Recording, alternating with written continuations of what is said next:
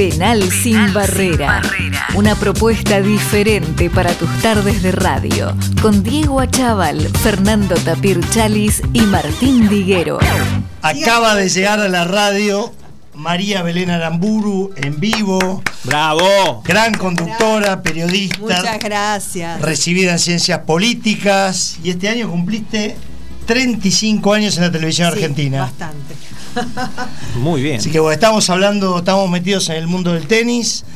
Y bueno, después vamos a charlar, después de la, de la tanda publicitaria, vamos a charlar con vos, nos vas a acompañar, te vamos a hacer preguntas. ¿Estás preparada? para preguntas de ustedes. Sí, totalmente. Estuviste Bueno. examinando. ¿Ustedes están preparados para mis preguntas? Es lo que te iba a decir. Total- to- totalmente. Bueno, Totalmente. qué bueno. Pero ayer ya estuviste haciendo preguntas en la televisión vos. Ah, sí, como jurado invitada, sí. Estuvo en los ocho escalones. Sí, los ocho sí, escalones. sí, sí, me sí. encantó el programa, me encanta. Y. Guido Muy Casca me parece súper piola, lindo. porque la verdad que verlo ahí en acción, conduciendo y produciendo al mismo tiempo, tenés que estar a mil, ¿viste? Porque yo sé lo que es eso, porque cuando estás al aire y poner un noticiero, también una señal de noticias, producís al mismo tiempo, porque además te Claro. consultan, ¿viste? Te hablan por la cucaracha, te habla el otro, te saluda por allá, el otro no sé qué, el invitado. Estás a mil, ¿viste? Y la verdad que lo maneja muy bien. Tiene que leer todas las preguntas, saber todas las respuestas y explicar por qué. Sí. Dice en qué año, ¿no? Es una luz el tipo. Sí, la verdad, brillante. Lo felicité porque me, me encantó el programa. Lo conozco hace muchos años. Tiene una Éramos los dos muy chiquitos cuando empezamos. Pero perdóname. Claro, ese chico nació casi adentro de un estudio de televisión. Sí, él, él no sé cuántos años de televisión tendrá, pero debe Tiene tener más que yo. Ustedes estaban con el tenis, no los quiero interrumpir. No, no, no, no, porque ayer. Igual ya estamos saliendo Ya de- estamos del bloque, ya terminando el bloque. terminando. Ayer escuché en vivo eh, un, un jurado invitado que cantaba Manuelita, Manuelita. eh, Era yo. y se, se sumó se sumó Teresa Calandra y después se sumó el Sí, Colorado porque, les dije que, que estaba cantando sola. No, porque resulta que, bueno, era así Marina Walsh, era la autora u otra, ¿viste? Y claro, cuando nosotros éramos chicos, nosotros digo, digo bien, ¿no? Cantábamos esas canciones de Marina Walsh que todavía se siguen cantando, que también otra genia total. Y, y bueno, para darle un poco, un toque de, de color al, al No, programa y colaborar, empecé a cantar un poco. ¿eh? ah, no tenía idea. Carmen Barbieri se pone a Ah, cantar. mira, no, no sabía, yo no sabía eso, porque la verdad que no lo había visto mucho el programa. No soy de ver televisión, soy de hacer televisión, pero no de verla. Entonces, eh, bueno, nada, cuando estás ahí te dice, puedes intervenir, y viste, tampoco querés intervenir de más, tampoco de menos, viste que no sabes porque no es tu programa. Ahora, este, claro, yo fui finalista el 12 de julio, el día de mi cumpleaños, fui finalista en los, en los ocho escalones. Este, y hoy justamente la llamé a Trinidad, la productora, diciendo, porque prendo el programa y con qué me encuentro.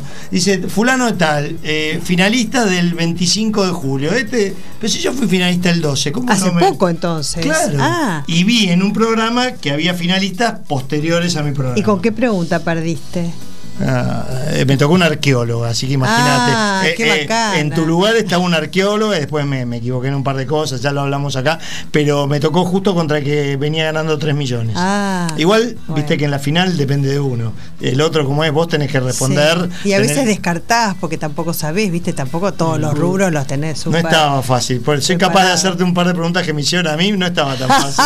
Está bien, me tenés que dar todas las, todas las chances también. Esto es Radio Cultura. Radio Cultura 97.9 no había venido nunca porque Pero ustedes hacen un programa de deportes. Sí de todo un poco Ah. ¿eh? hablamos de todo un deportes, poco. espectáculo. No, el Actualidad, también, de todo ¿no? un poco. Sí, nos metemos con las efemérides, por ejemplo, un día como hoy, ¿qué pasó, Tapa? Y podemos hablar un poquito Un día de. como hoy nació Barry Gibb, por ejemplo. Ay, me encanta. ¿Te gustan los Ay, sí, pongan la música de Barry Gibb. ¿La No, tienen? para que no la tenemos. Ba- sí, ba- bailando con tu La sombra. sacamos Yo te digo, la el, sacamos del celular. el hit es bailando, bailando con tu sombra. How deep is Ah? Andy. Shadow Dancing. Andy Gibb. Tiene Sí, razón, tiene Barry- razón, Barry Gibb Charlie. es el de barba. Claro, vos A mí decías. me gustaban todos. How deep is your love, decía, decía vos, o tragedy. eh, Tragedy. Todos, todos. Qué agudo que era Tragedy. Tragedy. Ay, sí. Qué agudo era, ¿no? Ese no me anima a Es cantar. imposible. Chu- Pará, ¿que te Too Much animás a Heaven. cantar los otros? Too Much Heaven. Sí, how deep is your love, is your Muy love. bien. How deep is your love. No me acuerdo más. Mira, ahí está. Cause we're living in a world of fools. Ay, no. Se habría soñado despierta con esta canción. Claro, éramos chicos, que- adolescentes, ¿no? No sé, o acá. Gets too much heaven. Sumate, Diego. Está Pierre cantando, ¿eh? Qué lindo. Qué épocas, Ay, qué sí. épocas, por Bueno, Dios. el efemérides. Pero que época de lentos. De Claro, había lentos. Ahora no hay lentos. no hay más, ¿no? lento. También Hitler, un día como hoy, inicia la Segunda Guerra Mundial invadiendo Ah, Polonia. Sí. Invadiendo Bueno, Polonia. Rocky Marciano, días de su cumpleaños de 1923, campeón mundial de peso pesado, único campeón en la historia de los pesos pesados que se retiró invicto. No como Tyson Fury, que también está invicto, pero se retira, vuelve, se retira y vuelve. Eh, Rocky Marciano, 49 peleas, ganó 43 por nocaut. Una bestia. Una Grosso. bestia. Grosso, grosso. Y también nació ahí, probablemente te guste. ¿Te gusta Gloria Estefan? Ay, sí, me encanta también. Sí. ¿Te gusta la me música? gusta la música. Retomé la guitarra. Bueno, ¿ves? Sí. Yo te iba a preguntar de música, ahora que cuando volvamos vamos a hacer un, Ah, bueno. un, un sondeo musical. Sí, retomé la guitarra porque tocaba la guitarra cuando era chica y componía canciones y demás. Y es un ¿Componía? sí, componía canciones, qué, sé yo, Qué con bueno. rasguidos y eso. Y después la dejé. Y mis hijos que tocan la guitarra, el más chico sobre todo, tiene un oído espectacular y canta bárbaro. Eh, le digo, no, no dejen esto porque es un cable a tierra maravilloso y la música es eh, un lenguaje universal. Sí, la verdad que sí. Espectacular. Encaramos nuestra segunda hora del programa. Para los que no escucharon antes, estamos acá con María Belén Aramburu. Ya hicimos en la pausa todo un programa, chicos, yo ya me voy. ¿Cómo te, cómo te preguntaron acá en, Uh, en el cierre? ¿eh? Sí, Bueno, sí. pero está mal. ¿Podemos repetir curiosos. algo de lo que dijimos tras bambalinas o no? Sí. ¿se puede? Perfecto. Bienvenida a Penal Sin Barrera. Un lujo tenerte acá. Y, ¿Usan bueno, el bar o no usan el bar? Eh, Odiamos el bar con B corta. Bar con B corta, lo odiamos acá. ¿Sí? No ha sirve sido para nada. útil, ¿eh? Ha Vos sido estás a favor del ¿Estás a bar. No, favor? pero la, u- la- la última vez lo que pasó con River, que te lo decía por teléfono, lo que Suárez. pasó con River, claro. Este, frente a? Vélez no me gustó nada. ¿viste? Porque me pareció injusto. Pero el VAR, digamos que técnicamente podría realizar algún ajuste respecto de lo que el ojo humano no ve, si es que se distrajo o no ningún ayudante, ninguna línea vio, digamos, lo que estaba pasando. Pero este, últimamente sí que es muy cuestionado. Se argentinizó por ahora. bar. Se argentinizó Claro, se generó un gran debate, ¿viste? En, en de alrededor de eso. No, les preguntaba porque, pues, justo por el nombre del programa. Belén, Sí. arrancamos eh, con este tema de la televisión, que vos te recibiste en ciencias políticas. Soy licenciada en Ciencias Políticas, especializada en Administración Pública, Relaciones Internacionales y nunca pensé que iba a trabajar en televisión. Claro, a, a eso iba.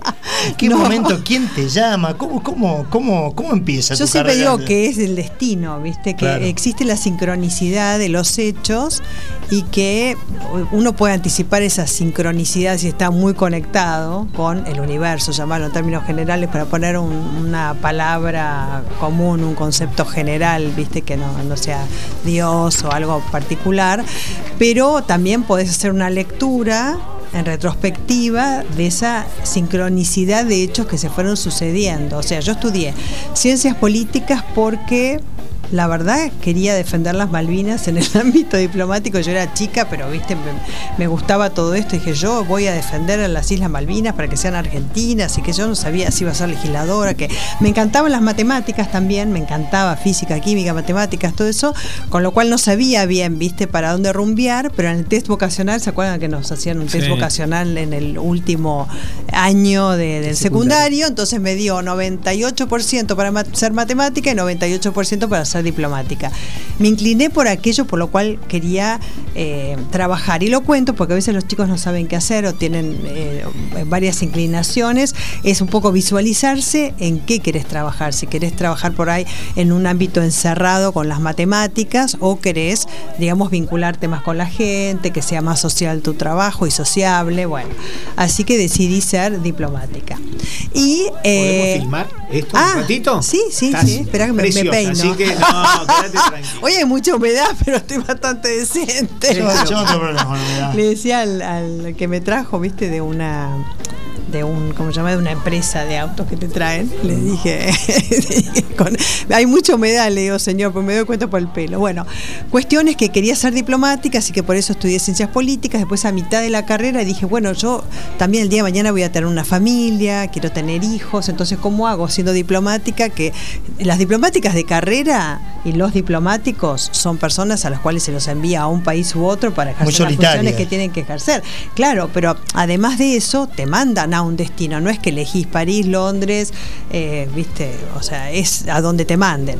Entonces dije, bueno, ¿cómo hago para compatibilizar todo esto? Empecé a hacer un montón de cursos de comercialización. Dije, me voy a, me voy a dedicar a comercio exterior. Entonces empecé a hacer cursos de trading, cursos de esto, geo- geografía política económica, geopolítica, qué sé yo. Bueno. Qué estudiosa. Sí, entonces eh, en el último año nos hacían escribir editoriales que las, las mandaban a una agencia y de esa agencia las distribuían a diarios del interior. Y podían llegar a publicártelas más o menos, depende la editorial. Me las publicaron en un montón de diarios del interior, me picó el bichito del periodismo, entonces empecé en gráfica en una revista empresaria que competía contra Apertura, que era la revista de Longobardi, y eh, Después, en la cobertura de eh, un, era de economía, porque era una reunión de bancos, una asamblea de bancos privados y nacionales, reparan en mí y me ofrecen ser cronista para un programa de televisión. Y yo nunca fui a las entrevistas, estaban haciendo castings y todo, yo nunca, nunca fui porque no era algo que estaba en mi radar, cabeza, claro. no estaba en mi radar, no, ni me interesaba. Y me insistieron, y me insistieron, y fui. Me tomaron una prueba y me dijeron, vení mañana. Y yo con desparpajo dije, ¿que estoy contratada? y me dijeron, sí. Así que seguí con la gráfica y eso pues me encantó la televisión y me quedé adentro. Y terminé trabajando. Porque en ese momento el programa en el que yo empecé era desayuno, estaba Víctor Hugo Morales Cierto. conduciendo, pero después Víctor Hugo se cansó del horario y aparecieron César, Mónica no estaba en ese programa, después se introduce eh, en Canal 13 de nuevo y con César A la noche. vuelven a la noche a Telenoche, pero en ese momento estaba César en desayuno y eh, bueno, ahí digamos empecé la, carrera en, en televisión. Pero imagínense que cuando empiezo después de desayuno a trabajar en el noticiero de Canal 13, trabajo con Mónica con Mónica Candanvers, Mónica Mianovich era en ese momento. Cuando yo estaba en el colegio, en un, en un acto de colegio, yo hago la producción de un programa que era Mónica Presenta, que sí se veía en mi casa. Pero yo me ocupo de poner la música de Alan Parsons Project. ¿Tenés algo de Alan Parsons Project? The- Buenísimo. of the Sky, Así, the bueno, sky. los que no lo conocen lo conocen porque era buenísimo, era impresionante. Bueno, entonces yo hago toda la producción, ¿viste? Y di- como era un colegio de mujeres, disfrazo, le hago disfrazar a una compañera de Monzón y le hago una entrevista a Monzón, que era mi ídolo, ¿viste? En ese momento del boxeo. Y entonces, pero hago todo, pongo el, en ese momento había tocadiscos, así que pongo el tocadiscos, el disco de Alan Parsons, llevo todo yo, llevo el tocadiscos, llevo, llevo la música. A ver. Ahí está, ¿viste? Ah, espectacular, gracias, Crack, gracias. Charlie. Es un Viste, Charlie- crack. Charlie es el lo uno, más, el uno. Charlie es lo más, number one. Bueno, Hijo, lo teníamos todo.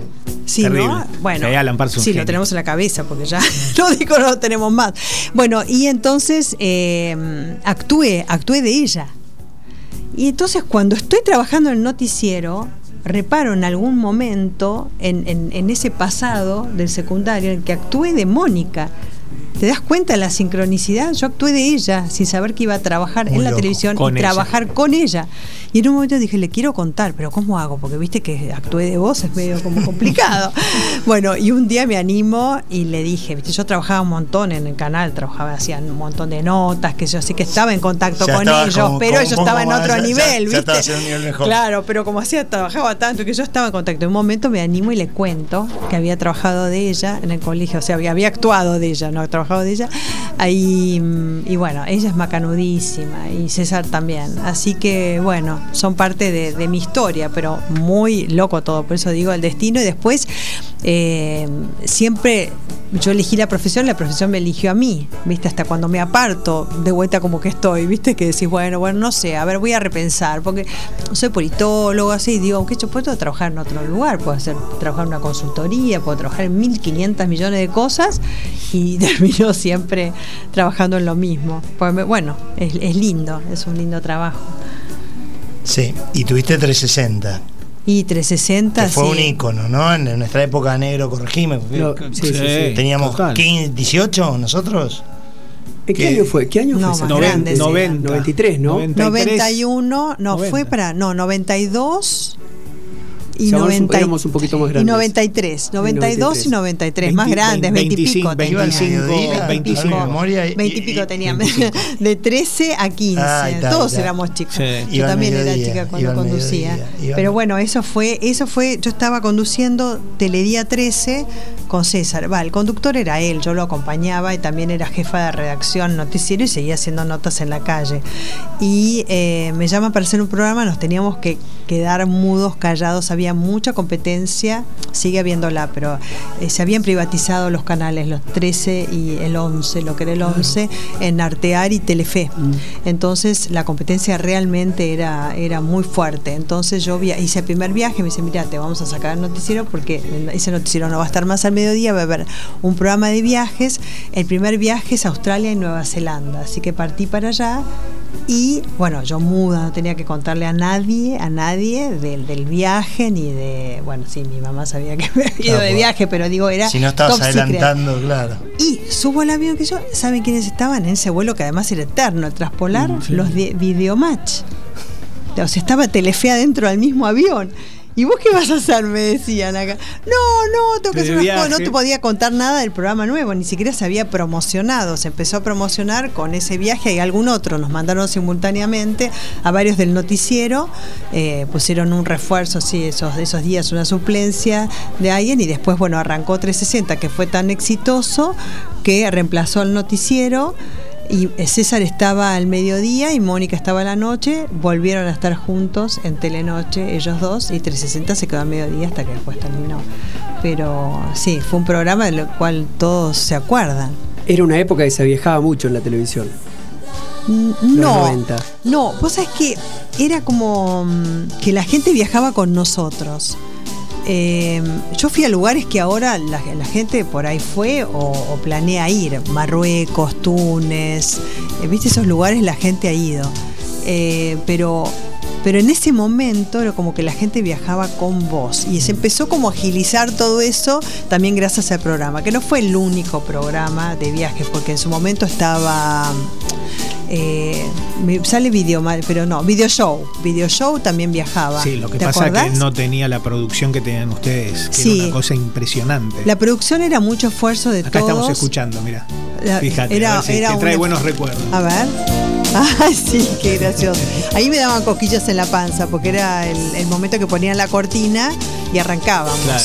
Y yo viste, me presentaba ahí ante la cámara eh, unos minutos antes. Le digo, yo siempre soy, soy, sigo siendo igual. Digo, ¿cuánto falta? Cinco minutos. Ah, es un montón. Bueno, entonces, cuando venía, ¿quién saluda que está en la calle? Un amigo, un ¿Los amigo. amigos Un amigo por ahí? Ah, no, son sufridos. Patricio Rothman acaba Ah, de pasar. son sufridos los de Racing. ¿No? No, no le gusta que le diga eso. No. Ah, vos sos de Racing. Sí. Claro, claro. Ah, de la Orgulloso. academia. Ah, no, no. me- son muy orgullosos los Muy de orgulloso. Racing. Yo siempre les digo Sufrido, mismo chiste. o sea. El mismo chiste les hago porque soy de River, pero bueno. Bueno, entonces, bueno, viajé a Túnez, Marruecos, a Nueva Zelanda, Australia, bueno, y lugares también como Seattle. eh, donde está la fábrica de los Boeing, fui a la fábrica de los Boeing. Después, este, porque ellos, bueno, sacaban también un avión nuevo junto con British Airways. Después, bueno, Londres, París, eh, bueno, los lugares también típicos, pero los lugares exóticos, ¿no? ¿Y disfrutabas del turismo o el trabajo te impedía te impedía disfrutar como cuando vas ahora arrancas de viaje distinto? No, imposible disfrutar Claro. eh, turísticamente de un lugar porque hacíamos muchas notas, había que producirlas, o sea, nosotros hacíamos la producción en cada lugar.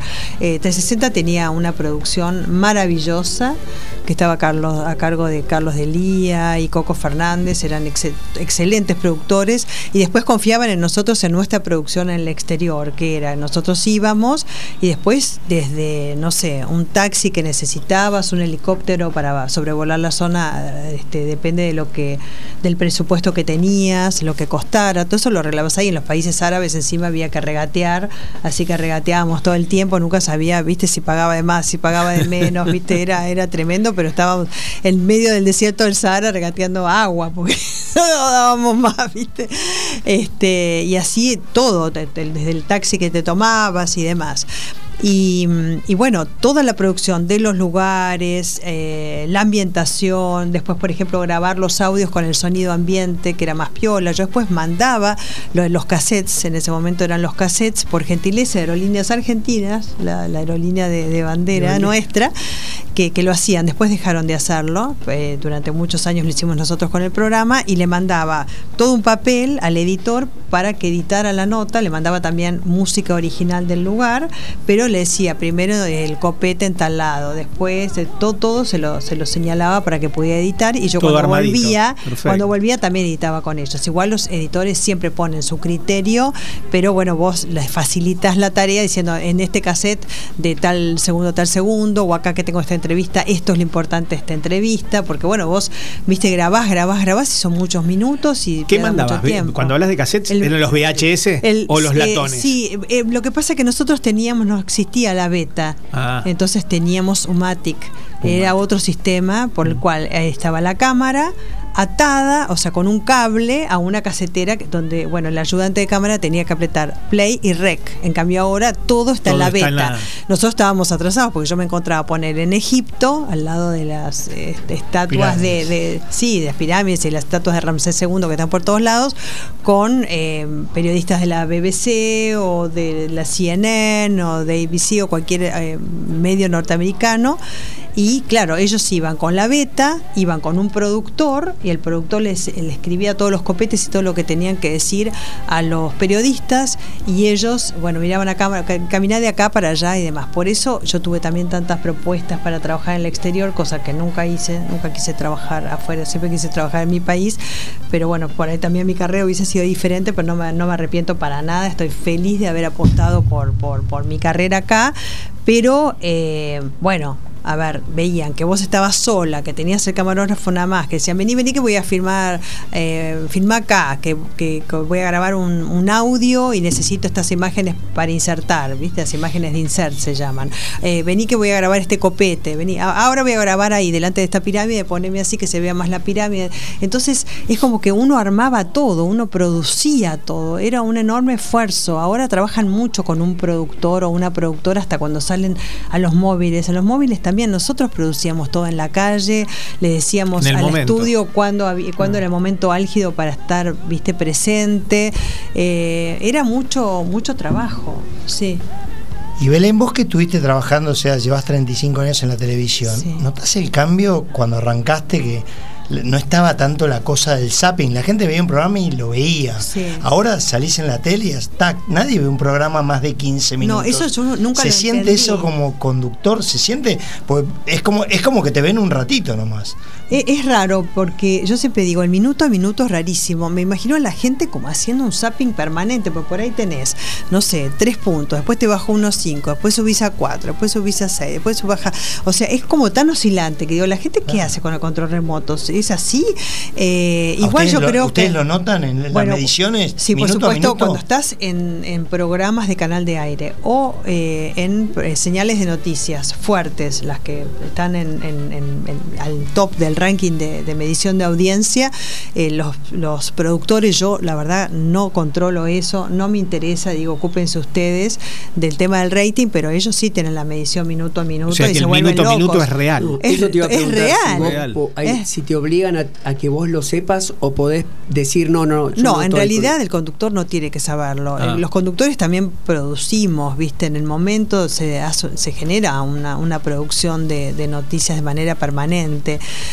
Este, y más te consultan, y, pero vos estás al aire. A mí no me gusta tener el minuto a minuto. Y además, hay veces que, que es complicado porque viene alguien que está dando una información importante, por ejemplo, respecto de salud, que todos debiesen conocer, eh, es importante para la población, y por ahí no está midiendo tanto, no es de tanto interés, y después pones, no sé, que Wanda Nara está en el país y mide más, y es maravilloso porque también es valioso, si viste que eso, el fútbol y cara, no sé, pero vos decís, pero este tema de salud lo tienen que escuchar sí o sí, el otro pueden escucharlo o no, pero este- eh, el tema de la salud no pueden perdérselo por ahí con el COVID o lo que fuese, Claro. y por Y- ahí no está midiendo, y esa entonces libertad es de decidir, yo voy a terminar de dar esta información de salud, vos la, la, la tuviste siempre considerás que Mira, es... si vos eh, delegás, o sea, tenés un equipo de producción y delegás al productor, el productor tampoco depende de sí mismo, el productor depende de un gerente, el gerente puede ser el director de noticias, entonces es toda una estructura demasiado grande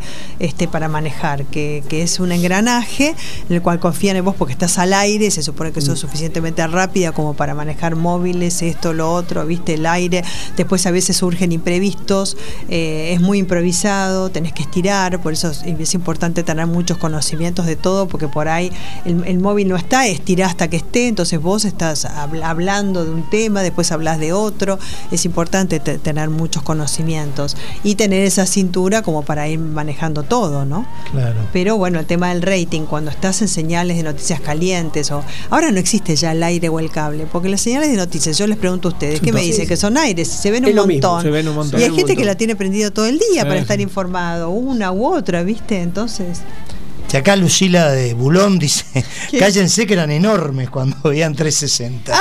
Ah, bien, Lucila. No, veintipico tenían los chicos. Los chicos tenían veintipico, Lucila. éramos grandes, éramos vos tiraste. Sí, 17, veintipico. 23 Yo tengo esta No, que ese el otro metió día- a 18, claro. El otro día cuando supimos Sí. que, que Diego te había convocado, te había Sí. invitado, desde ese momento yo me quedé con esta pregunta que te quiero hacer. En algún programa... ¿Desde ese momento, desde- che? Te juro, esto fue Escupila. hace 10 días. No, no, no, me quedé con eso. Que no la saque, no, la- no, no lo voy a poder. Escupila. Pobre. En uno de los programas que vos conducías, Sí. ¿puede ser que haya debutado como columnista deportivo Juan Pablo Barsky? En 360 Sí, estaba. puede ser, sí. Pero era su debut en Sí, televisión. yo creo que sí, sí. Yo creo que sí. Yo me lo acuerdo y dije, ella sí, sola me va a poder decir sí, porque no así. era conocido. No, fue no la y creció un montón claro. profesionalmente, hasta hace actualidad y demás. Sí. Y estas, este, esto no se hace al aire. No, quería Estás ver con los si- audios de No, no, no es un audio, no, quería ver, pues los- el negro sabe y yo no, quería ver ¿Qué? cómo sacábamos un vivo en Instagram, pero sí, él es el que sabe, toqué el, toqué el botón Ah. mal. Pero fue, era Juan Pablo Barsky. Estaba Sí, con Juan vos. Pablo seguro, y había otro también. Sí, sí, sí. Y ahí no era conocido, se inició No, en se ese inició- momento. Se inició porque yo, mira, en eso sí estaba metido, conocía a todos los periodistas. Ah, porque te gusta el fútbol. Me gusta el fútbol. Bueno, yo hice un programa de fútbol, entonces habrás visto el Mundial del 90. ¿No? El- bueno, además del Mundial, se llamaba. eh, bueno, yo hice, un- hice un programa sobre el Mundial del 90 que duró el, el Mundial, que lo producía TIC con Ávila, Carlos Ávila lo producía. Sí. Y después y de- le ganó, después- fue el único programa que le ganó al programa de Tinelli, que era lo más visto en la televisión hace ahora, pues a las 12 de la noche. 12 de la noche. Bueno, Ávila es el señor eh, fútbol. Claro. Después bueno, y después me ofrecieron hacer un programa de deportes, porque a mí me habían puesto, la verdad, yo conducía el noticiero al mediodía, después era jefa de redacción, hacía notas en la calle, pero me pusieron como relleno para poner una mujer, la verdad. Y yo dije, ni loca voy a estar acá, es que se piensa que voy a hablar de que si es lindo este, si es lindo el otro, yo ni loca voy a hablar de eso, me parecía re superfluo. Entonces me empecé a interiorizar de todo lo que hacían todos. Entonces, es más, había dos periodistas deportivos, que eran Eduardo Carpio y Carlos Aznay, Carlos Aznay. que eran los del 13 históricos de ese momento, y eh, yo leía todo, agarraba en ese momento, no, no- no existía internet, entonces Bueno, eran esperá, cables. María Belén, ese Sí. mundial dio de todo. Porque Claro. fíjate que fue en Italia, el lío que tenía el Diego con los Tanos. Na, na, eh, na, todo- na, na, ¿lo tenés a ese? Charlie. Pobre Charlie, menos mal que no trabaja conmigo, porque si no lo vuelvo loco. Mundial del 90. ¿Querés la música del Mundial de 90? La otra Sí, vez la puso. na, na, na, Un verano na, italiano, traducción de, de la canción que muchos no lo saben, un verano italiano. Ah, mira, eso yo tampoco lo sabía. La mejor canción de la historia de los mundiales. Ay, sí, Sin duda, ¿no? totalmente. El más emocionante de duda. Totalmente. Bueno, cuestión. El Goico con los penales. claro, Tuvo mucha todo. cosa. Sí, Mucha. sí, sí, hubo mucho, mucho. Entonces, Ahora sí. a ver, a ver. ¿Viste? Ahí estamos. Wow, sí. O sea Cómo nos apasionaba. Se nos sigue poniendo la piel de gallina. Sí, total, ¿no? total. Ay, a mí también. Esos triunfos contra Brasil y contra Italia fueron épicos. O sea, más allá que no salimos campeones del mundo, esos dos partidos. Fue como Sí. haber salido campeón, digo, porque la verdad que las Bueno, emociones que vivimos en ese mundial, En, casa de gobierno fue un recibimiento. Increíble.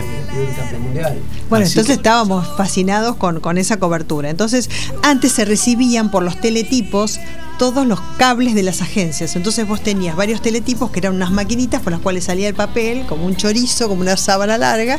Y bueno, yo me tomaba el trabajo muchas veces, algún, algún otro también, de poner orden ahí. Entonces cortaba los, los, los cables de las agencias, de DIN, de todos, ¿no?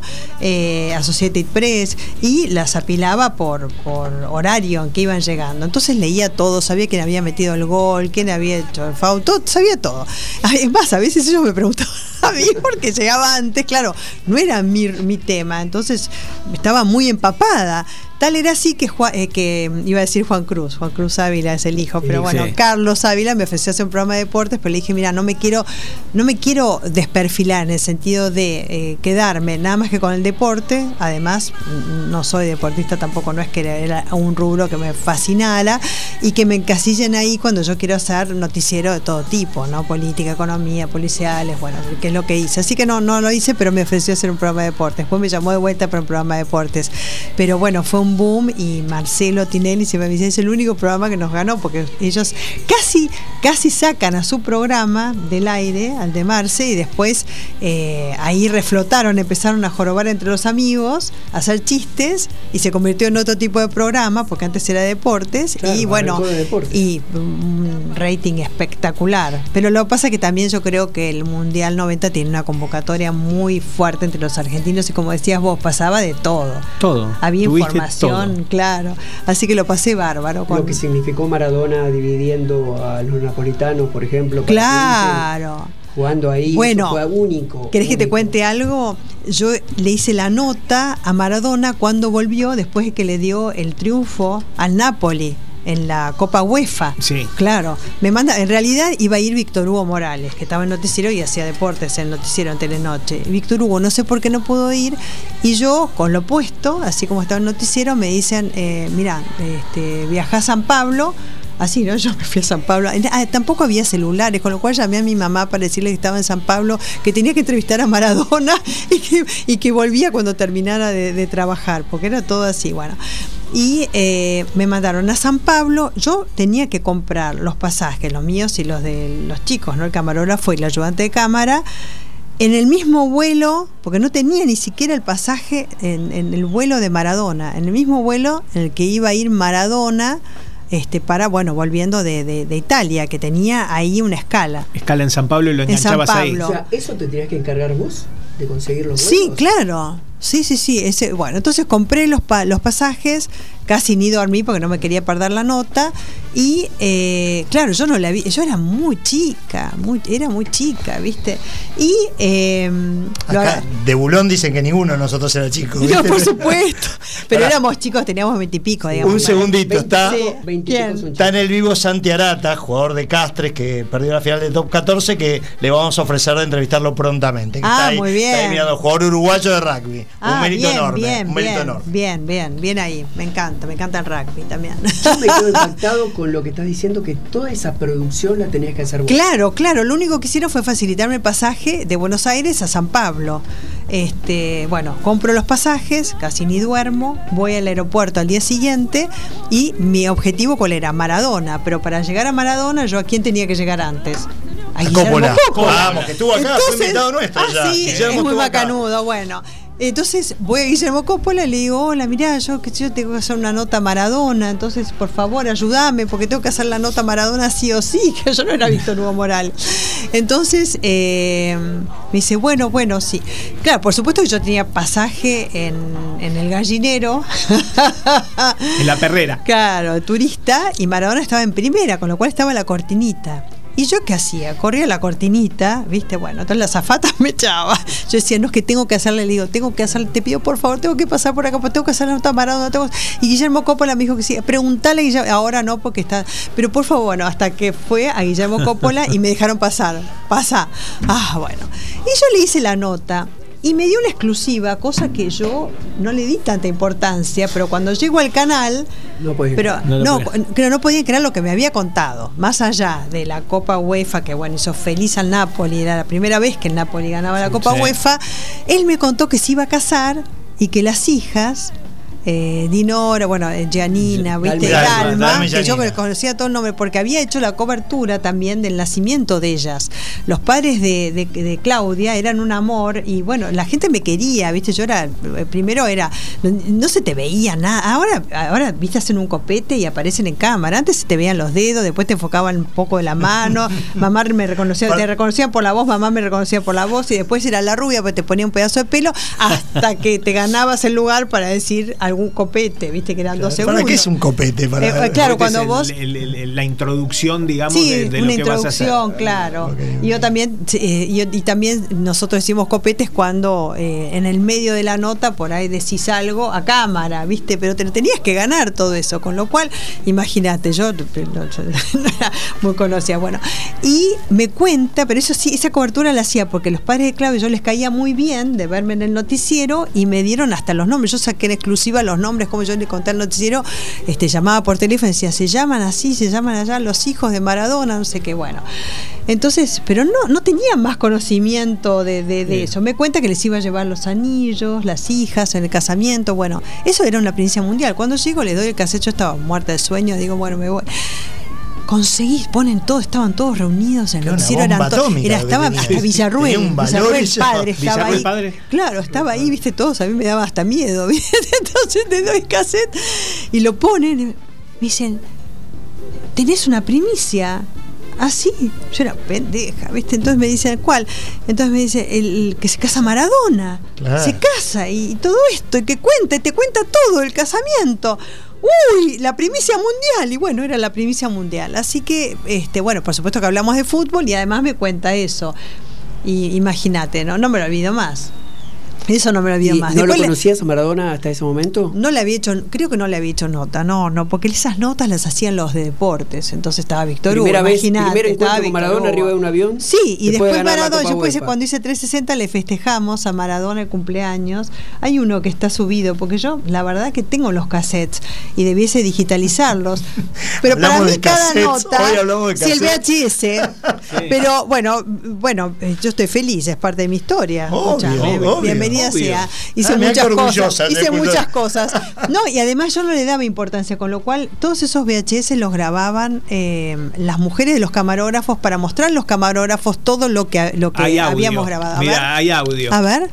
De mil amores que hayan venido, Mirá. porque este, realmente es un placer tenerlos acá con nosotros en nuestra casa que es 360 y realmente estamos de festejo porque han venido ustedes y también por los 400 programas. Yo quiero, yo quiero agradecer la invitación, pedirle disculpas por la otra que falté. Ah, ahí te portaste Y- muy mal, eh, te cuento. Y, y, bueno, y de- decirles que los vemos en casa, que tienen un programa bárbaro, que sigan así y que, que bueno, que sigan 400 mil programas. Ay, qué divino. Ay, Charlie lo Charlie- más. Charlie es el uno o no? Charlie. Eh, Charlie Vázquez. Ustedes no se dan cuenta. ¿Viste? No, sí, ¿cómo Ah, que no? Por favor. ¿Cómo bueno, que no? este fue espectacular. Bueno, eh, estábamos todos ahí festejando el cumpleaños, que es verdad, porque son esos invitados que le tenés pánico. Él, un Charlie García, sabés que te falla, tenés que, tenés que armar todo un programa, un plan B, por si no vienen, pero esos son, son grandes, ¿viste? Si no vienen, no vienen. estuvo Luis Miguel también, el día de Luis Miguel. ¿Qué onda Luis Miguel? Porque acá.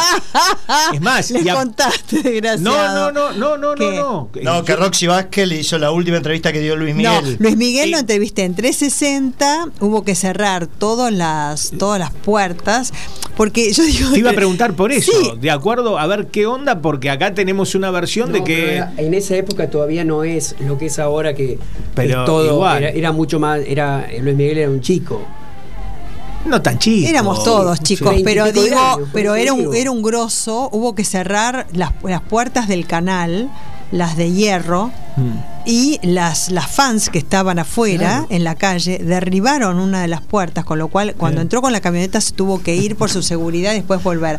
A mí me encerraron en el estudio y no me decían nada porque nadie podía entrar porque iba a venir él, pero era una, siempre cierran los estudios por el tema del sonido ambiente, pero era todo muy hermético y todavía no venía, yo tenía que estirar y no sé pusimos otras notas y, y demás. Este, tenía algunos requisitos en el contrato, cosas que, que no se podían preguntar. Por ejemplo, a la Claro. familia no se podía preguntar ni del padre ni de la madre. Igual tampoco nadie iba a poner incómodo al invitado, pero bueno, pero es una pregunta que todos queremos hacerle, obviamente. Por. Después salió, viste, la serie en Netflix, yo la vi y bueno, se conocieron un montón de cosas. Y, y bueno, y después, por ejemplo, no sé, determinadas cosas que quería tomar, unos jugos, qué sé yo, que le pusieron ahí. y entonces después dijo, cuando me gusta una chica o sé yo, le regalo flores. Y viste, todo el tiempo me miraba porque no era la única que le hacía la entrevista. Y al día siguiente me mandó flores. ¿Quién- y, quién y muchas estaba ahí? dirían, qué tarada, viste, qué tonta. Pero la verdad que yo no, no, no. ¿Quién no, estaba no, con No vos le daba ahí? bolilla a los invitados que, me- que por ahí me tiraban onda. No, pero Luis- era Catalina, era. Luis Miguel, yo sé. Catalina de Catalina Lucy. Tlugi y Marley también Marley. estaban.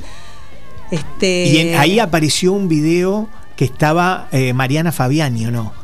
Que hablaban de un video que ella lo grabó Claro, con otras dos Mariana chicas. grabó, Claro. déjame Eh, pensar ¿Suave cuál era? era. Suave. Sí. Como me gusta tu Sí, ahí está, mirada. ahí lo tiene Luis Miguel en Suave. Y apareció. Ese perfume. Pero, de tu para, Belén. Sí. Que- Estuviste por entrar al bailando, tendrías que haber, Ay, tendrías sí. que haber ido al cantando, no al bailando. Ahí está. ¿Cómo te va? Ay, Luis Miguel, pero está, está en YouTube. Luis Miguel también la entrevista. Ay, Charlie, te voy a contactar porque ni yo sé dónde está lo mío. No lo dejaban este, moverse, pero yo te voy a poner. Hay que reforzar las puertas del canal 13. pero parece ¿vieron? que contra la admiración que te tienen. Qué producción, ¿eh? ¿Viste? Cuando vos venís, porque están todas No, estuvo. La, eufóricas. la entrada fue sensacional. La- Muy divertida. Divertida porque, porque están todas encima. Sí, rompieron el portón. De las rejas. Sí, muy bien estuvo. Bueno, ¿cómo estás vos? ¿Bien? Bien, muchas gracias. ¿Cansaste? Entonces, sí. Bueno, me alegro. ¿Viste el partido? Lo vi anoche. El partido, ¿cuál partido era? ¿Sufriste como nosotros? Eh, claro que sufrí, pues cómo no. Eso le preguntaste a Luis Miguel. Pero no hay problema, con el equipazo de la selección que tienen Está ustedes. Argentina, y- México, que- debe haber sido Argentina. Ah, mirá, y nos mundial. elogió, elogió a la, a la selección, claro. Para los que recién sintonizan, estamos hablando con María Belén Aramburu, que Sí, vino se acá. autorizaron tarde, che. ¿eh? ¿Eh? sí, sí, sí, Claro. sintonizaron tarde. No saben lo que se perdieron, pero siempre pueden entrar Una a hora cuarenta de programa. a Spotify, a Penal Sin Barrera y van a escuchar la, la- la nota completa o la charla, ¿no? Esto no es una nota, Es una charla, Es una entre charla. amigos que son ustedes y bueno, yo ahora soy la nueva amiga, la amiga de Diego. ¿Qué diferencia que te escuché decirlo ahí entre un noticiero y un magazine? Uf, un montón. Así, chiquita. No, bueno, el, el magazine, que pensé que todos se acuerdan de 360, pero yo lo que más hice fueron noticieros. El 99% de lo que hice han sido noticieros. Eh, el magazine es mucho más relajado, es artístico. Y el noticiero es muy puntual. Más Tiene que rígido. ver con las noticias, sí. Ah, se perdió la rigidez en cuanto al estilo de conducción y el- la vestimenta. Bueno, a Dios gracias digo porque antes estábamos todos con el taller más acartonados, no se te podían mover, ¿viste? no podías hacer ningún gesto. Eh, y ahora, digamos, te parás, como, como en algún momento dije en una señal de noticias, las, las periodistas tenemos piernas, estaba chocha, me ponía polleras cortas porque, porque siempre estábamos detrás del escritorio, después aparecieron los video walls, que son unos, unas cámaras, unas pantallas muy grandes por las cuales puedes caminar, mostrar. La eso es la tecnología. La tecnología, eh, diga- digamos, este, creció tanto que no tiene nada que ver con cuando yo empecé. Yo les contaba de, de Lumatic y la beta, yo les contaba también que no había teléfonos celulares, entonces cuando yo estaba en la calle haciendo una cobertura, por ahí eran horas y horas y horas de, guardia. Cuando lo detuvieron a Maradona, yo también hice la cobertura que mandaron a mí, porque ya que le había hecho la nota y me conocía y, y los padres de Claudia también hablaban conmigo, Claudia hablaba conmigo y qué sé yo, estaba en el noticiero, estoy hablando antes de 360, eh, que fue bueno, fue episodio para, para Diego, por supuesto, pero bueno, eran horas y horas y tenías que ir a un teléfono público con el riesgo, viste, tenías que estar en algún momento, nos poníamos de acuerdo con los otros eh, cronistas, por ejemplo, para, para comer algo, si no, no, comi- no comía ninguno. Vamos todos a la pizzería, todos, o sea, no se queda nadie, eh, una cuestión de lealtad. Claro. Todos los canales, viste, todos, no- no- vamos La- o todos. la perde- o no hay un nos la micrófono. perdemos todos. Ah, Claro, si ibas un segundo, cuando sabías que todavía, cuando tenías la certeza de que la información que te daban era que todavía no pasaba nada y tenías 10 minutos, pero si no te quedabas ahí, ibas a un teléfono público para habl- hablarle a la, a la- a la producción y decirle, por ejemplo, no, mira, todavía no salió, te- eh, tengo que quedarme mucho tiempo más, o mandame un relevo, si te habías quedado, no sé, un día entero, no habías dormido, mandame un relevo, y así, ¿viste? O sea, la tecnología creció muchísimo, no se dan cuenta ahora que internet, acá están en la calle y se fijan, ¿viste? En Tienen información en un tenés la- la segundo. el No, no, celular. lo, que vos, lo que vos viviste Era o sea, y distinto, lo que no. aprendiste es, Bueno, es otro mundo. Claro, otro totalmente. mundo, pero bueno, yo también me beneficio y me he beneficiado de, de la avance, tecnología de ahora, porque claro, Pero, viste, o sea, claro. yo trabajo de la misma manera como trabajan aquellos que se inician en este momento, con la computadora, internet, los portales de noticias. Mi hija se recibió licenciada en marketing hace Ah, 12 mira. años, vive afuera y dice, yo cuando vuelvo a casa es otra carrera, no, no me sirve para nada lo que aprendí porque cambió el mundo. Ah, o sea, es como si no tuviera título. Ah, Eso es lo que dice ella, por lo menos. claro, mira. Martina, que te mando un beso si estás escuchando. María Belén pregunta que yo también la tengo desde que nos enteramos que Diego había hecho el- la gestión para que vengas.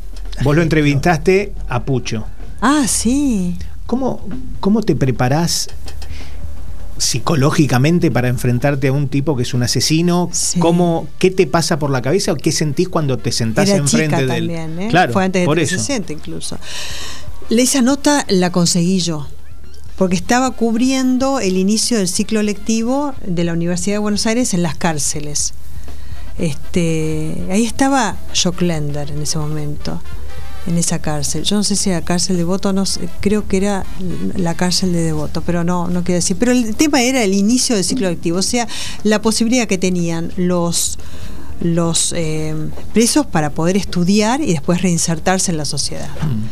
Entonces voy caminando, caminando, caminando, ¿viste? Yo quería encontrar algún algún eh, preso que, que- que, bueno, que fuera conocido para poder capitalizar la nota, que inclusive la quería hacer en ese momento, para darle otro toque más a lo que yo estaba cubriendo, que me parecía algo anodino, ¿viste? El inicio del ciclo lectivo, que era importante, pero era muy lineal. Claro. Entonces empecé a caminar sola por ahí, por los pasillos, y me lo encuentro Alejandro Puche.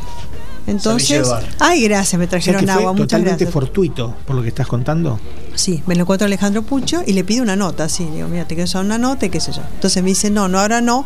Entonces le tengo que, eh, me da el teléfono de la novia, que se llamaba Belén, que fue una novia que él conoció, no fue la novia histórica, este, eh, era una novia que él conoció estando en la cárcel, que le pasa a algunos, a algunos Sí, sí, a sí, sí, muchos. Bueno, entonces a través de Belén me contacto con el abogado y bueno, era todo un tema. Y después cuando me dan la nota, después de un tiempo me dan la nota exclusiva, a su vez también yo tengo que conseguir el permiso para entrar a la cárcel y además siendo mujer yo no podía hacerlo, eh, te- tenía que hacerlo en algún lugar donde que no fuera donde él pues yo lo quería hacer en el mismo lugar donde él dormía y todo, ¿viste? Yo quería meter la cámara ahí adentro. Y me dejan hacerlo en el patio, con lo cual tengo un gomero atrás y él también queda como naif, te diría, como lo favorece, era muy era buen mozo. Tenía un suéter jaspeado, me acuerdo, con lila y rosa. Que ¿Cuánto tiempo llevaba eh, preso? Ay, no me acuerdo en ese momento. Pero llevaba un tiempo. Ahí, Sí, ahí sí, la tiene también preso. Charlie, mira. A ver. En, A ver, en Charlie. línea. Está ametrallando, Charlie, con todo. Ustedes como última instancia, nunca quise figurar ni en, eh, en ningún lado. Primera vez que conseguís un reportaje en la televisión, por otra parte. Siempre se han tratado de acercar a mí, pero yo nunca, eh, porque realmente pienso que las cosas tenían que seguir sus carriles normales y yo me tenía que ir bien. Bueno, pero ¿qué pasó? Por el transcurso de, de dos años, yo creo que el sensacionalismo llegó a, a- a sobrepasar todo esto. Claro, me veían bajar del camión y decían, ¿quién, quién será ese? Eh, y bueno, Alejandro, algo habrá hecho que, que lo tienen así. Y bueno, Claro, algo habrá hecho. Eh, hay varias causas, ¿no es cierto? O sea, seamos este, sinceros, yo no soy jueza, soy periodista, pero está el caso Aulet, por ejemplo, el caso Aulet en el que, bueno, vos sabés que... Bueno, todos los casos, no, yo me había estudiado todo, imagínate, Claro. pero él parecía con su vocecita y buen mozo y la planta atrás, que era el lugar que obviamente el servicio penitenciario me había facilitado para poder hacer la nota, ingresar a una cámara, que te tenía todo un trámite administrativo.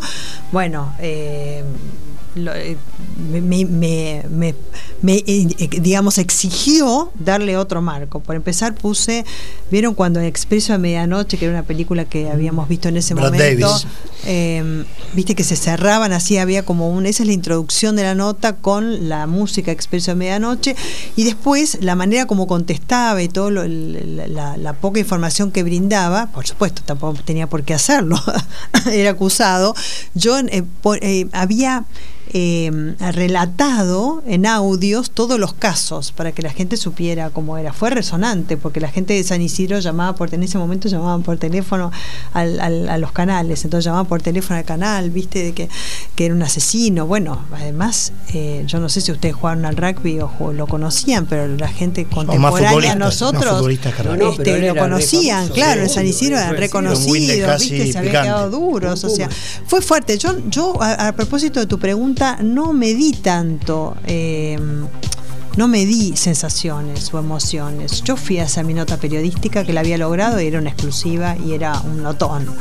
Eh, entonces, no, No lo creíste. para nada, por eso yo después tuve que, que- que poner todo eso, o sea, ayornar la nota, pero con información eh, fidedigna respecto de la causa del expediente en audios para que la gente supiera de qué se trataba, por si no sabía. Entonces, cada caso yo lo enuncié en la nota, creo que fueron dos notas bastante largas. Antes te- te- también te cronometraban una nota de cinco minutos, era una nota larga, pero te la dejaba decir, era muy buena la nota en ese entonces, hace muchos años. Y eh, bueno, eh, fue fuerte, o sea, no, no tomé dimensión de eso. Para mí era la nota, no le creí, armé la nota, pero no tomé la dimensión de estoy con, ¿entendés? O sea, nada, me, me fijé en lo, Sí, periodístico y, y bueno, y fue una nota que tuvo hasta repercusión después de porque Telefe hizo una serie, porque estuvo la película. El clan. Entonces, claro, después pasaron mi nota, eh, incluso también yo también la pasé en mi propio programa, pero la reflotamos esa nota. Y bueno, todo el mundo, claro, me veía tan chica, viste, haciendo la nota, estando frente a Alejandro Puccio, que, que hicieron una representación Es de, fuerte. de cómo, claro, una, fuerte. una chica de veintipico de años estaba frente a un asesino y uno que había había formado parte del clan Puccio, sí. Pero en ese momento es como que no, no, no me dice eso. Claro, no dimensionás. No, porque es la nota, estás involucrado en la nota, Claro. en lo que le preguntás y, y bueno, no deja de ser quien es el, el- el que está enfrente, un Yo la asesino o quien sea. escuchar los notones y las cosas que hiciste vos cuando eras, pensá que nosotros ahora que nos emocionamos, que nosotros empezamos en esto hace poquito, nos emocionamos por alguna cosa y escucharte a vos.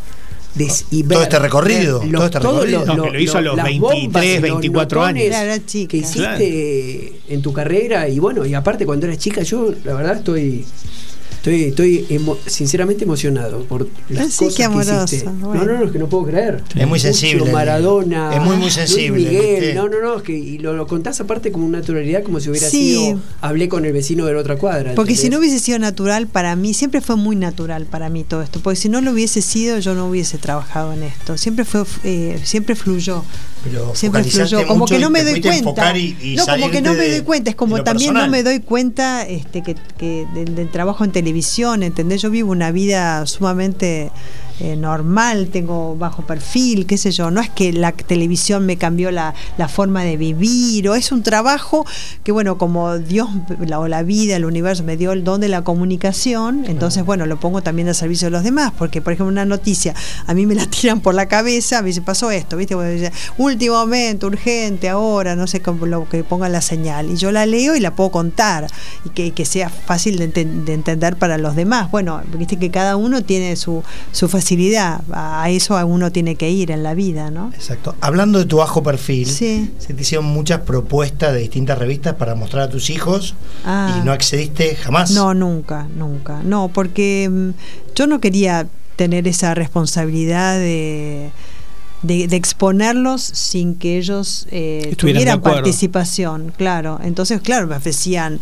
la tapa de las revistas por el, no sé, el nacimiento de los chicos. que no- ¿Nuestro amigo no. Costi le habrá ofrecido de, de gente? Ah, todas las revistas, Está sí. siempre nos escucha Costi. ¿Sí? Sí, siempre. es Este, amigo. sí, Ha venido sí. acá también. Eh, y después, qué sé yo, el primer día de clases, el bautismo, el- la comunión, el día de la madre. La verdad que hubiesen sido unas fotos lindísimas, incluso para tener de recuerdo, porque esas revistas tienen unas fotos impresionantes, unos fotógrafos, viste, un nivel de producción espectacular. Pero, pero nunca, nunca los quise exponer, no, nunca los quise exponer.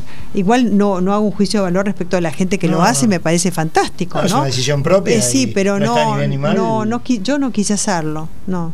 Y siempre, desde, desde siempre, cuando se prendió esa luz roja de que estamos en el aire, vos eh, lo sentiste como algo natural, eh, te costó, fuiste, sos como sos siempre. Sí, sí, este, eh, la verdad es que no, no, salvo algunas ocasiones en que tenés que hacer algo muy complicado y sabés, viste, que tenés una entrevista muy complicada, con mucha resonancia. Igual últimamente son todos así, pero digo, eh, cuando sabés que es un día muy especial para una cobertura, sí. Eh, Adrenalina, por, por empezar, sí, pero nervios no. No, pero te puede agarrar nervios si tenés algo, eh, ya te digo, eso que, que vos sabés que todo el mundo está pendiente de esa noticia y bueno. eh, ¿Cuál fue la más complicada? Ya que hablaste no, vos de complicada. qué sé yo, no, qué sé yo, que vos sabés que, que la gente está pendiente, ¿no? Y bueno, cober- eh, coberturas complicadas muchas, la tragedia del 11, después este... em, Torre Gemelas. En la embajada, ahí no estaba yo. Israel, Este, la embajada de Israel. la embajada de Israel, hicimos un programa especial en 360, ahí me agarró un- te agarra angustia, no, Pues no puedes a veces escindir tus Cromañón. emoni- eh, en Cromañón también hice la cobertura, después fui al lugar, fui a Cromañón. Eh, tremendo fue eso el, el atentado a la AMIA son y después las coberturas que hice Fue las lindas también, ¿no? ese sí, estoy contando así las, las más Sí, dramáticas, sí, claro, son las claro. que te llegan, Sí, sí, sí. pero también las más lindas como decís vos, pero por ejemplo los levantamientos carapintadas, Uf, que yo estuve también, claro, claro. yo estuve, por ejemplo, en, en unas, eh, de la que fue la del estuviste? 91, que estaba el presidente Menem, Alfonsín. era el, el- el presidente, no estaba Menem en ese momento, Ah, que yo ah, ah. estaba en un lugar, me habían mandado a TAMSA, la fábrica de tanques, y yo llegué un poco más tarde cuando me manda el canal, y eh, bueno, era peligroso el- del lugar donde estábamos porque no pudimos estar con el resto de los medios porque habíamos llegado más tarde. Y nos parapetamos detrás de unos autos con lo cual también era un horror porque podríamos haber volado Claro. si le daban al tanque de nafta. No, eh, los eh, militares nos dijeron todos tenían la cara pintada viste decían cara pintada pero todos tenían la cara pintada así que no sabías cuáles eran los leales y los rebeldes. La verdad era esa estábamos ahí en fuego cruzado. Nos fuimos a una casa nos echaban y digo no nosotros nos hacemos responsables de nuestras vidas le dije. Y en un momento alguien nos presta una casa y el tanque ese, ¿se acuerdan que le dio al colectivo Sí. 60? Bueno, ese empezó a disparar, nos agachamos, que era ese tema de Lomatic, que estaba enganchada por un cable en la cámara la casetera y tenía que apretar play y rec. El ayudante de cámara no pudo, porque bueno, nos tiramos todos para salvar nuestras vidas al piso y eh, eso justo no lo habíamos grabado. Dije, lo grabamos, viste, porque siempre estaba la nota y lo grabaste, viste, estábamos siempre con, con la nota, viste, la noticia, pero fue tremendo, fue Bueno, ¿te tremendo yo en estaba uno de ahí. enfrentamientos Claro, liga el porque en él estaba en el edificio Libertador. Claro. Él le tocó el edificio Libertador. Pero estábamos todos muy expuestos. Yo me quedé totalmente expuesta, sola con el camarógrafo, el ayudante de cámara, porque nos mandaron más tarde y, no, y estábamos muy, muy, eh, muy, muy vulnerables, muy vulnerables. Y ¿Tuviste mucho miedo? En ese momento tuve miedo, sí. Invi- eh, invitaron Pink, que estaba en un programa, y nos invitó a las mujeres que habíamos hecho cobertura, y yo la verdad que sí tuve miedo. Y después, como decís vos, lo- las, las lindas, eh, que te dan nervios, suponete. Habíamos invitado a Sharon Stone, que estaba con esa película Bajos que era de. Wire, no, de Wire Charlie tiene que saber. Esa del guayerismo, Charlie. Na, na, na, na, na, na, na, na. Esa era la cortina del. del Sí. Bueno. Falling in Love. Falling in love. Bueno, entonces venía Sharon Stone. Y a veces te pasaba, viste, que eh, yo pensaba también en la ropa, no quería competir con la, con la Mm. entrevistada, que no sintiera, viste, que por ahí siendo mujer, a veces, viste, esas cosas influyen. Entonces me puse algo, sí, eso me decía la productora. Entonces me pu- igual yo me, me vestía muy sencilla para 360, era un programa al mediodía, bueno. Pero viste, era Sharon Stone que venía, había sido contratada por el canal y venía a la Argentina, bueno. Qué linda mujer. Tenía que traducir monísima y, y ahora te vas a enamorar más. Tenía yo de hacer la traducción simultánea, las preguntas en castellano al inglés, viste todo, de inglés castellano, inglés castellano, inglés castellano. Bueno, entonces me puse un fusó, las mujeres saben que es, es como una calza gris con un suéter largo gris también finito, con un collar de perlas que es mío, que me regaló mi mamá. Muy net estaba, de gris, muy net. Vino era re piola. Terminamos las dos con los pies arriba del sillón charlando, súper relajadas, piolísima, cancherísima, divina, cero competitiva, pero yo quería que la entrevistada fuera más que yo, Claro, que era la conductora. Este, ya se terminó, ¿no? El programa. Estamos, sí, estamos cerrando. Ah, bueno, me charlé todo, che, me hablé todo. No, muy bien, nos Bien. quedamos cortos. Bueno. Pará, pará. En, en un tiempo vamos a traerte Vas a volver para la segunda. Bueno, claro. un lujo tenerte, Belén. Nuestro auspiciante Club Náutico Buchardo te regala una comida para cuatro personas. Bien Así ahí, me encanta comer. en Núñez. Ah, bien ahí. Ahora te voy a pasar todas las coordenadas para que veas, Muy bien. espectacular. ¿En Núñez? Sí, sí, en Núñez. Bárbaro, me encantó. En Núñez, así que, que es nuestro auspiciante de este bloque, así que tenés una comida para cuatro personas. Bien, bien, me encanta. La cara de felicidad. Ay, sí, me encanta comer. No, aparte Lo mejor de la Vos entrevista, sabés ¿no? que cuando voy a, a la casa y preparo una comida, ay, que yo le hago honor a todo. Ay, qué rico, qué rico. Pues me encanta. Gracias, ahí un vas- ahí- ahí placer. vas a comer bárbaro. Bueno, a los que están del otro lado, gracias por acompañarnos. Buen fin de semana. Fin de semana. Este, y bueno, después pueden mirar esta entrevista en Spotify y agradecerte, Belén. La verdad que gracias, nos contactamos hace poco. La semana pasada iba a venir, pero bueno, tuvo un inconveniente de Alergia salud. tuve. Alergia. Porque viste que hacía Se calor, pasó, hacía ¿no? frío. Pues, se te sí, pasó, obvio. ¿no? Ah, No, no, pero a mí me agarra a veces muy contacto, vulnerable, cambio. muy vulnerable. a- No, no, no. Alergia, cambio de temperatura. ¿Viste? sí. Claro, que sos vulnerable a que, a que te agarre la alergia. Igual Al- no al contagia, frío, por frío, suerte. frío, me hizo Ah, mal el frío pobrecito. semana. Ah, Bueno, no, bueno. No, eh, yo muy contento con tu- la visita tuya. la Ay, verdad qué la pasé amor, bárbaro. gracias. muy. Lo mismo. Bueno, muchas, muchas gracias, por la buena onda y bueno, ojalá vuelvas rápidamente y Bueno. la seguimos porque nos quedamos todos, creo, con un montón de preguntas. Bueno. Hasta el jueves que viene, muchachos, y gracias por acompañarnos en otra emisión de Penal Sin Barrera. Penal sin barrera, una propuesta diferente para tus tardes de radio, con Diego Achával, Fernando Tapir Chalis y Martín Diguero.